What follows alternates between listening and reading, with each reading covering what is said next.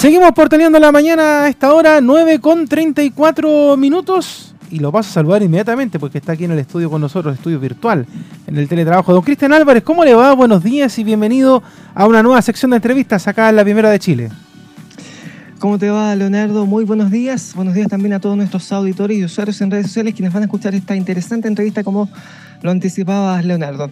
Para toda la educación, en especial para la educación superior, ha sido muy difícil este último año, puesto que han tenido que ajustarse eh, a las nuevas circunstancias desde los métodos de enseñanza a través de las enseñanzas virtuales hasta eh, ajustarse económicamente e incluso tratar de contribuir con soluciones para eh, las diversas situaciones que se están prestando por esta pandemia. Ya venían algunas arrastrando problemas desde el estadio social, pero lo que ha ocurrido con el COVID-19 prácticamente no las ha desmantelado, pero sí la ha complicado en diferentes aspectos. Pero para conversar sobre cómo ha sido precisamente estos, eh, estos desempeños, estas gestiones durante este año complejo, no solamente para el país, sino que también para el mundo, estamos eh, con la principal autoridad de la primera universidad fundada del país, quien lo tenemos en la línea telefónica, el rector de la Universidad de Chile, Enio Vivaldi, quien ha conversado, eh, ha querido conversar con nosotros estos minutos de esta mañana en el Portaleando de la Mañana. Rector, muy buenos días, gracias por conversar con nosotros a esta hora con Radio Portales. Muy buenos días, un gusto estar con ustedes. Eh, igualmente, sobre todo el año pasado cuando nos saludó para nuestro 60 aniversario. Y bueno, eh, cuénteme, ¿cómo ha sido lo personal esta gestión, sobre todo en este último año, no solamente en lo institucional, sino que también en lo personal? ¿Cómo ha sido este desafío? Bueno, bueno desde el cargo, digamos, de rector de la Universidad de Chile en lo personal es una tremenda responsabilidad y, casi, digamos, uno no tiene oportunidad para ni, para eh, titubear, ni tiene que estar ahí. Y creo que la universidad ha respondido muy bien. creo que la Universidad de Chile ha estado, como no podría haberse esperado otra cosa de ella, ha estado muy comprometida en miles de aspectos con el país y que queda claro lo que la universidad puede brindar. Sobre todo hoy día, ¿eh? yo me gusta mucho enfatizar de que hoy día hay formas, como, como todos hemos visto, de, evaluar mediante modelos matemáticos eh, las consecuencias que tienen distintas acciones que se pueden tomar eh, desde la autoridad. Y eso creo que ha ayudado mucho a, entender las dinámicas de las pandemias, además de las cosas obvias que son nuestro hospital, etcétera. Desde el punto de vista de la actividad de la universidad, que tiene que ver más bien con, los aspectos formativos, eh, creo que estuvimos muy bien, creo que toda la Universidad de estuvimos bien es notable que algunas cosas. Uno, es notable la infraestructura que nosotros tenemos en informática. Y disculpe, pero a mí me gusta siempre enfatizar, porque hay tanta mala comprensión del rol de las universidades y lo importante que es tener buenas universidades. Siempre me gusta enfatizar que en Chile el gran desarrollo de la informática, del cual todos nos beneficiamos, fue una acción de la Universidad de Chile. Eso se hizo en la década del 80 y de ahí para adelante la universidad ha llevado el pandero, digamos, a instalar la informática en el país, al punto que el dominio, para que usted sepa, .cl, lo, administra la Universidad de Chile, digamos. Y eso es lo primero que, uno quiere destacar, que hay una, había una muy buena eh, infraestructura informática para que las clases pudieran seguirse haciendo y la actividad se pudiera seguir haciendo por vía eh, virtual. Y eso ha sido reconocido en todo el mundo. La UNESCO ha reconocido, por ejemplo, que, en Chile las universidades prácticamente pudieron funcionar casi normal. Nosotros tuvimos el 90% de nuestra actividad ya eh, traspasada a, online. Y lo otro que quiero destacar por la Universidad de Chile es el compromiso absoluto con la equidad. Nosotros dijimos la partida que no íbamos a hacer nada si no era para todos los estudiantes, que no iba a haber ningún factor de discriminación ni segregación nunca, y es por eso que conseguimos 2.000 tablets, casi 3.000 eh, planes para que los estudiantes pudieran desde sus casas eh, participar todos en el proceso eh, académico. Y creo que esas cosas se lograron y se lograron bien, al punto que tenemos casi cifras mayores que en tiempo habitual. Es bien, bien, bien, interesante, le cuento el dato, de estudiantes que ingresaron al primer año el año pasado y ahora se matriculan en segundo año, es como 93% el que sigue en segundo año.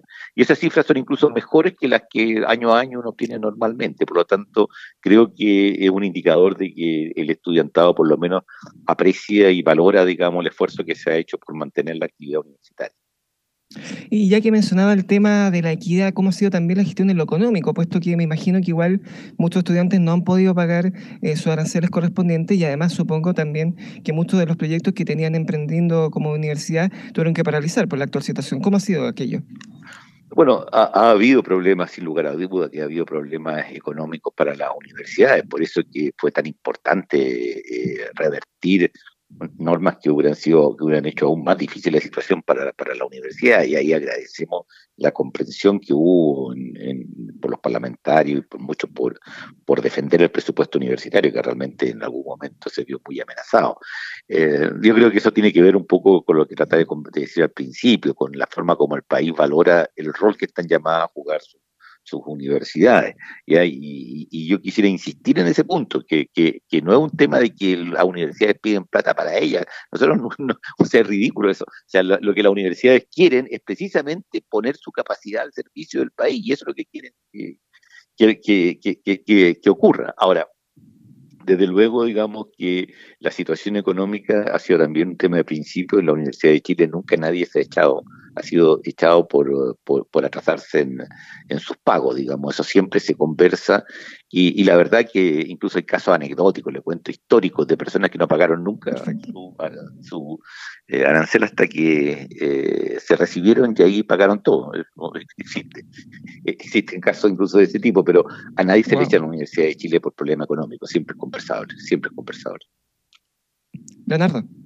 Rector, gracias por atender este llamado del Portaleón de la Mañana de la Primera de Chile y también me sumo a los agradecimientos de Cristian por los saludos hace casi un año por el aniversario 60 de la radio. Usted decía que la universidad se adaptó muy bien al tema de, la pandemia y a, lo que son las clases telemáticas, pero la pregunta va ahora por el alumnado. ¿El alumnado se pudo acostumbrar y adaptar a esto de tener clases a distancia en algunos casos cuando eh, obviamente la pandemia nos volvió a encerrar nuevamente en las casas. ¿Cómo estuvo esa parte? Porque claro, la universidad respondió, tenía la infraestructura, tenía los recursos, pero los alumnos tenían esto también para poder sumarse a lo que ustedes estaban proponiendo. Bueno, a ver, yo creo que ha habido cosas críticas que nosotros como universidad la hemos llevado y hemos insistido en ella en la mesa social en la cual eh, participamos con, el rector Sánchez de la Universidad Católica, estamos los dos presentes en la mesa social. Y ahí nosotros hemos dicho muchas veces que un tema crítico es salud mental. Eh, yo creo que, de nuevo, ahí creo que hay una reflexión sobre un sistema muy extremo, confesamente extremo, que el que tenemos en Chile, digamos, ya muy basado en el individualismo, muy basado en el financiamiento eh, autónomo, disgregado, con poco énfasis en lo que es la capacidad que se tiene desde, el Estado, desde los ministerios, en llevar adelante programas eh, para el país. Y eso, eh, sin lugar a dudas, que en el tema salud mental, y estoy no, no estoy eludiendo la pregunta, por el contrario, yo creo que un problema que uno no puede dejar de tener presente es que una situación extrema la que han vivido los jóvenes, digamos, sobre todo que es una edad tan, tan gregaria que los, jóvenes salen ah, entre conversaciones, etcétera, y sin lugar a duda que los ha afectado mucho y desde luego ha habido un aumento en el número de consultas a psicólogos y psiquiatras, y nosotros hemos enfrentado eso lo mejor que hemos podido, dando, dando el servicio también eh, por telemedicina, como, como, como, como se, se, ha impuesto ahora.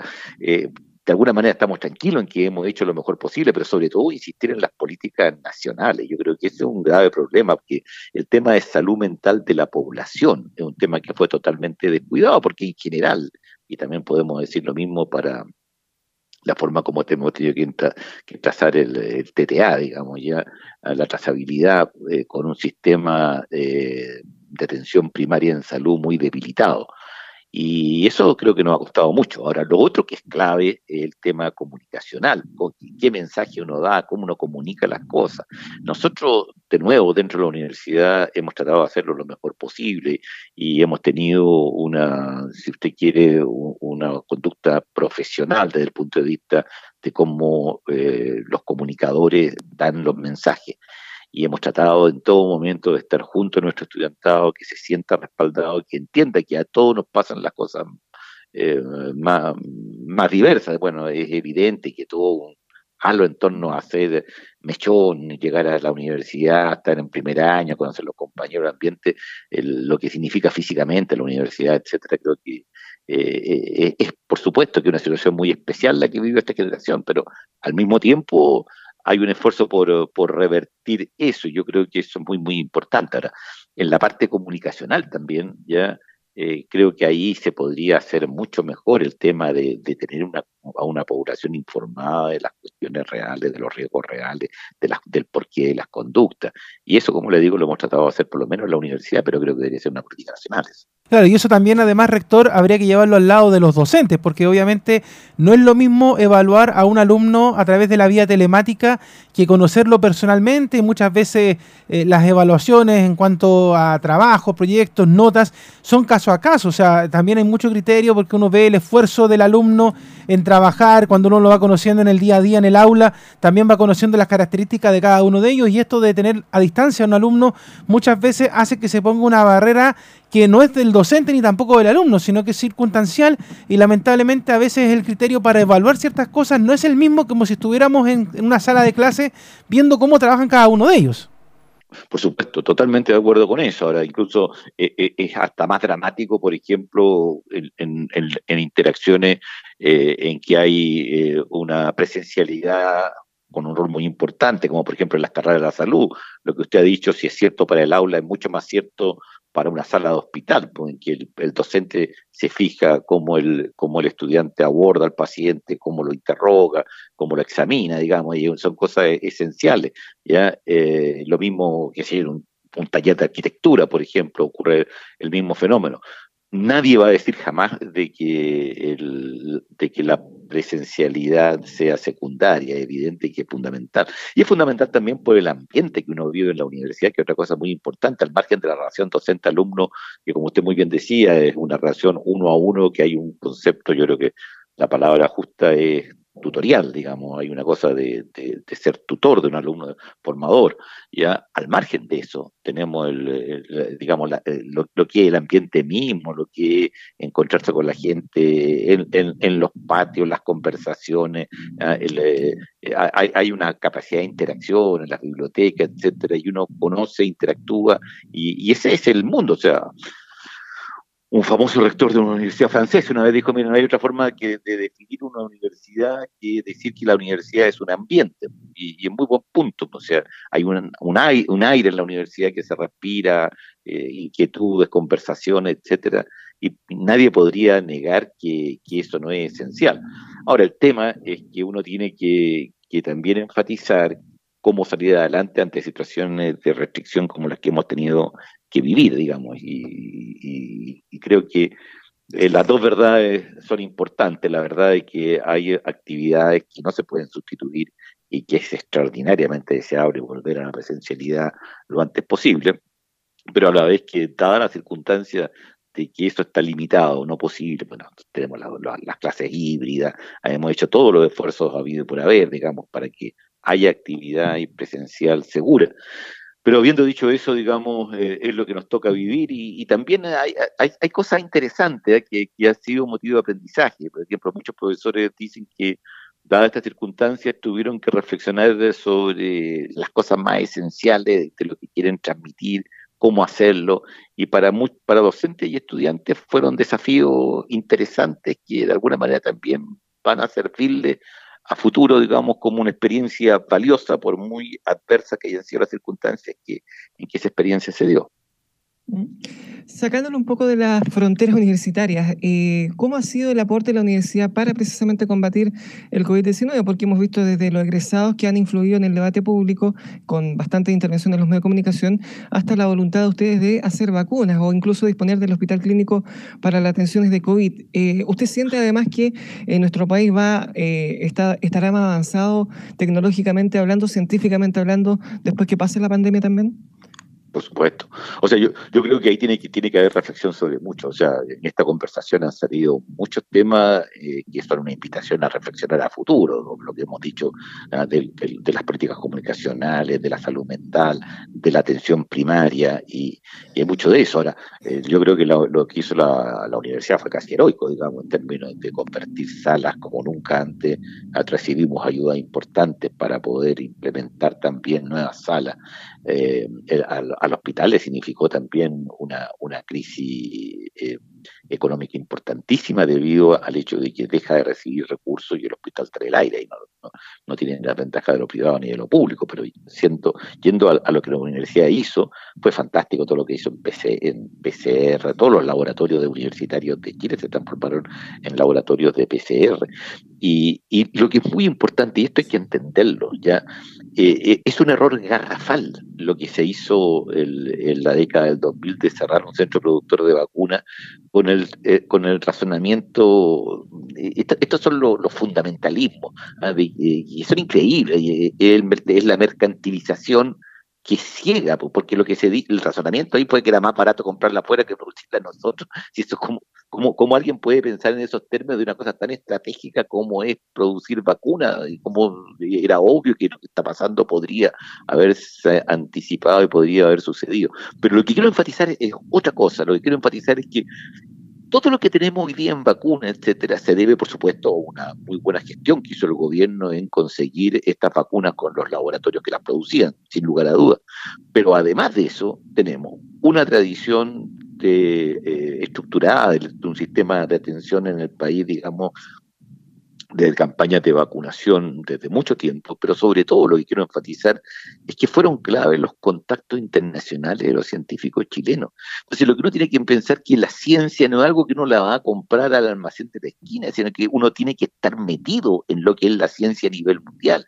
Y si usted, usted lo sabe muy bien, porque ha sido muy documentado, todas las vacunas que se han probado, ya la vacuna Sinovac, ya eh, los contactos que hubo, digamos, de los académicos de la Universidad Católica con, con, ese laboratorio, después las otras vacunas que están llegando, ya la Oxford AstraZeneca de la Universidad de Chile, la, doctora Santolaya, el doctor Vargas, la Janssen de Johnson Johnson, que, el doctor O'Ryan está a cargo de eso, son investigadores nuestros, sin los cuales no tendríamos esa llegada. O sea, uno tiene que estar en el mundo de la ciencia, y para eso necesita tener ciencia de frontera y de avanzada, y para eso están las universidades. También destaco mucho la, vacuna Cancino que, que se probó en la Universidad de la Frontera, el doctor Fernando Lana.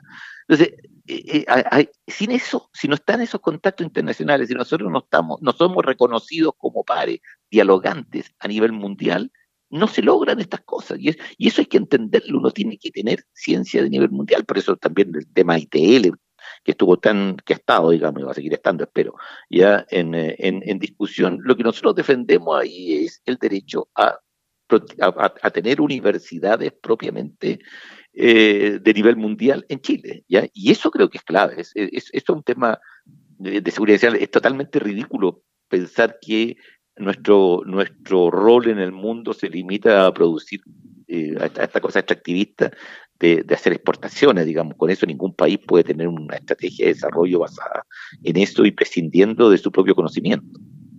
Estamos conversando a esta hora de la mañana con Enio Vivaldi, rector de la Universidad de Chile, Cristian. Sí, eh, cambiándolo de tema, rector, eh, ¿cómo ha visto usted la evolución del debate sobre el proceso constituyente y cómo van a seguir influyendo ustedes como universidad, eh, por ejemplo, cuando ya esté sesionando la Convención Constitucional o en bajar los contenidos hacia la ciudadanía para que pueda estar al tanto de cómo se arme esta futura constitución para el país? Bueno, nosotros ahí estamos desarrollando una plataforma que queremos poner a disposición de, todo el mundo eh, sobre todos los temas que se, están, que se van a tocar en la, en la constituyente. Para nosotros un rol clave contribuir a uno de los procesos más importantes que va, que va a tener eh, el país. ¿ya?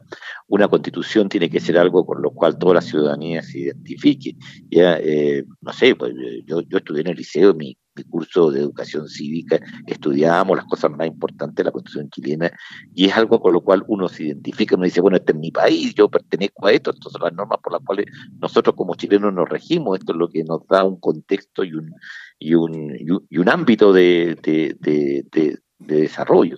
Entonces, la constitución no puede ser más importante porque es algo que va a fijar para futuras generaciones. Y, yo creo que uno de los dramas que hemos tenido es, una constitución que, que, que, no deja por, no, no, no, no da Paulo, digamos, por donde uno la pille. Piensa en cosas como, por ejemplo, que el Tribunal Constitucional fue el que en definitiva eh, fijó las normas para eh, el financiamiento de la universidad, de la universidad y la gratuidad, porque fue basado en lo que dice la constitución actual y no hubo forma de poder colocar un mínimo de racionalidad porque los valores del predominio del individuo sobre las instituciones, ah, eh, una, visión de la mercantilización ya extrema, Ah, son los que impusieron en definitiva las normas de financiamiento de la universidad. Así es importante eso, o sea, una, constitución está presente en todo y sobre todo, sobre todo eh, está impregnada de valores y esos valores pueden eh, eh, llevan a, que la sociedad, a que las personas se configuren de una u otra manera. Le pongo, perdón, volviendo al tema de la vacuna, pero lo ejemplifica muy bien la vacuna necesita que la persona se sienta parte de la sociedad, porque a diferencia de si usted tiene un proceso infeccioso o tiene una arritmia, usted es el paciente como individuo y a usted se le da un tratamiento como individuo y a usted se le soluciona la patología como individuo. Sin embargo, un proceso de vacunación implica otra forma de ver, de ver Usted no vacuna a persona, usted vacuna a una población, porque lo que está haciendo es erradicando la pandemia de la población.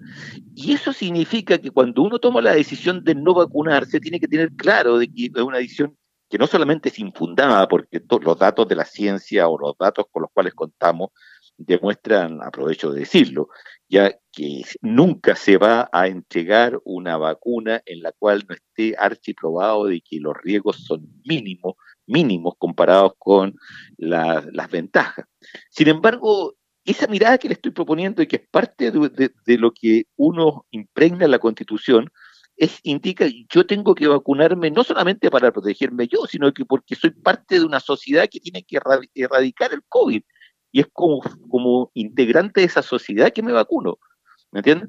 Entonces, ese tipo de, ideas son las que tienen que quedar plasmadas en una constitución, así como la que tenemos actualmente, ha plasmado eh, cosas muy, muy distintas y así no ha ido. ¿La verdad? Sí, rector, bueno, eh, el tiempo se nos va acotando, las preguntas podrían ser muchísimas, pero bueno, ojalá que podamos conversar prontamente con usted nuevamente para, para seguir conociendo la realidad de, de la casa de estudio. Lo quiero cambiar un poco de tema a una situación que, ha ocurrido en estas últimas semanas que tiene relación con la Universidad de Chile Casa de Estudios, pero también con el Club de Fútbol Universidad de Chile, Azul Azul en este caso.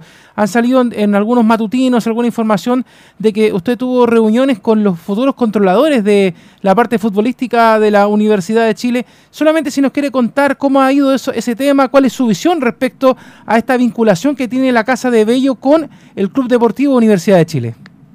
Bueno, no, nosotros estamos muy preocupados, esa es la verdad, y lo hemos dicho públicamente y se lo dijimos a, las personas con las cuales nos reunimos. Estamos muy preocupados porque eh, es, el, es el nombre de la universidad del que está en juego, ¿ya? Eh, el nombre de la universidad. Eh, no es, el club se llama Universidad de Chile. Ahora, nosotros, ya, y esto fue nada menos que el decano de Derecho de la época, el profesor eh, Naum, el que condujo esa discusión, ya nosotros eh, dejamos muy en claro que el nombre era responsabilidad nuestra y los símbolos son responsabilidad nuestra. O sea, nosotros no entregamos el nombre para que fueran usados eh, indiscriminadamente. Y tanto es así, tanto es así que por reconocimiento a, este hecho de que se estaba usando, se estaba, la verdad, se estaba permitiendo que se usara el nombre de la universidad y los símbolos, es que eh, se, se, aceptó que se integraran al directorio con plenitud de poderes dos, personas en nombre de la universidad para representar los valores de la universidad y, garantizar de que estos nombres iban a estar siempre en un contexto eh, correcto.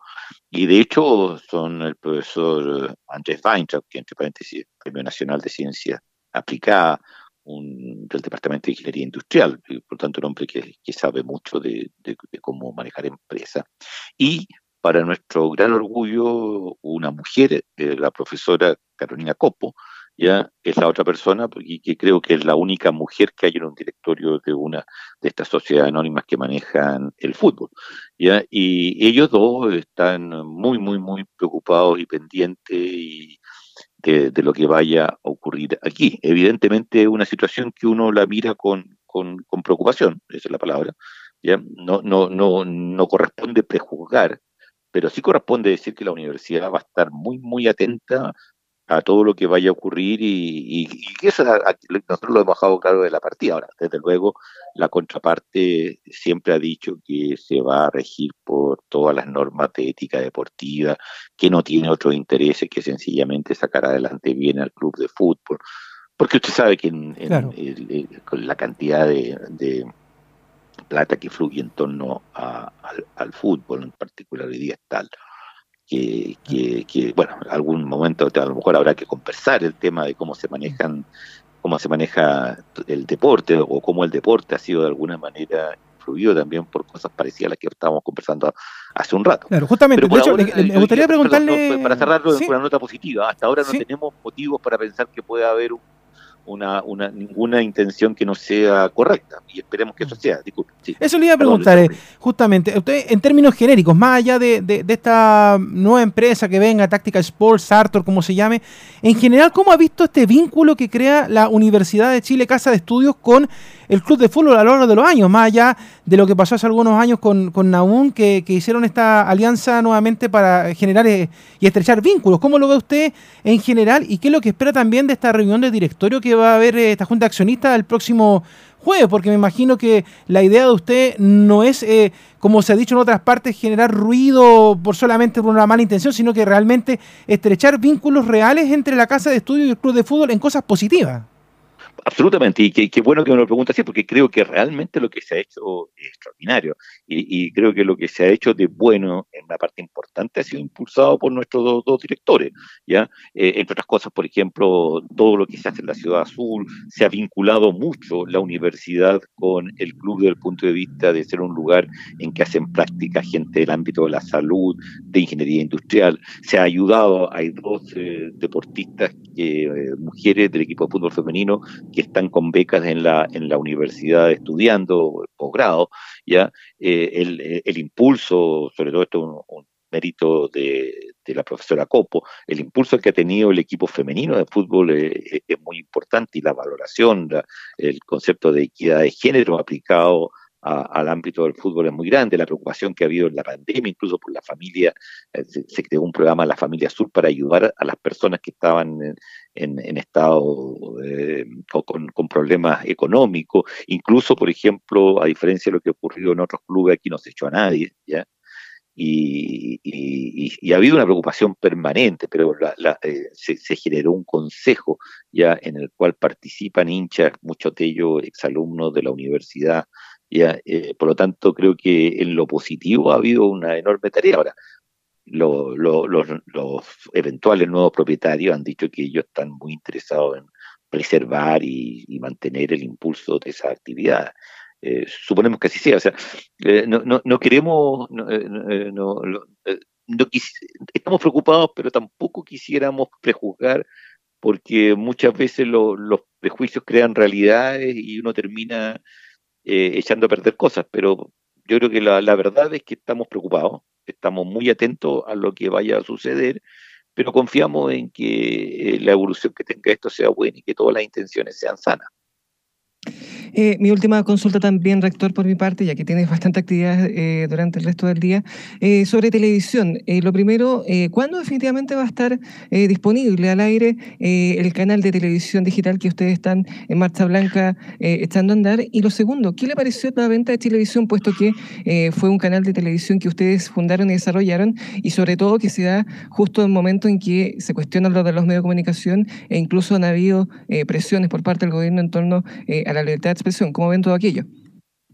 A ver, eh, yo, yo, yo, yo, creo que, que, el tema de la televisión es un tema crucial porque tiene que ver también con, con la crisis de, de, la política y la participación ciudadana.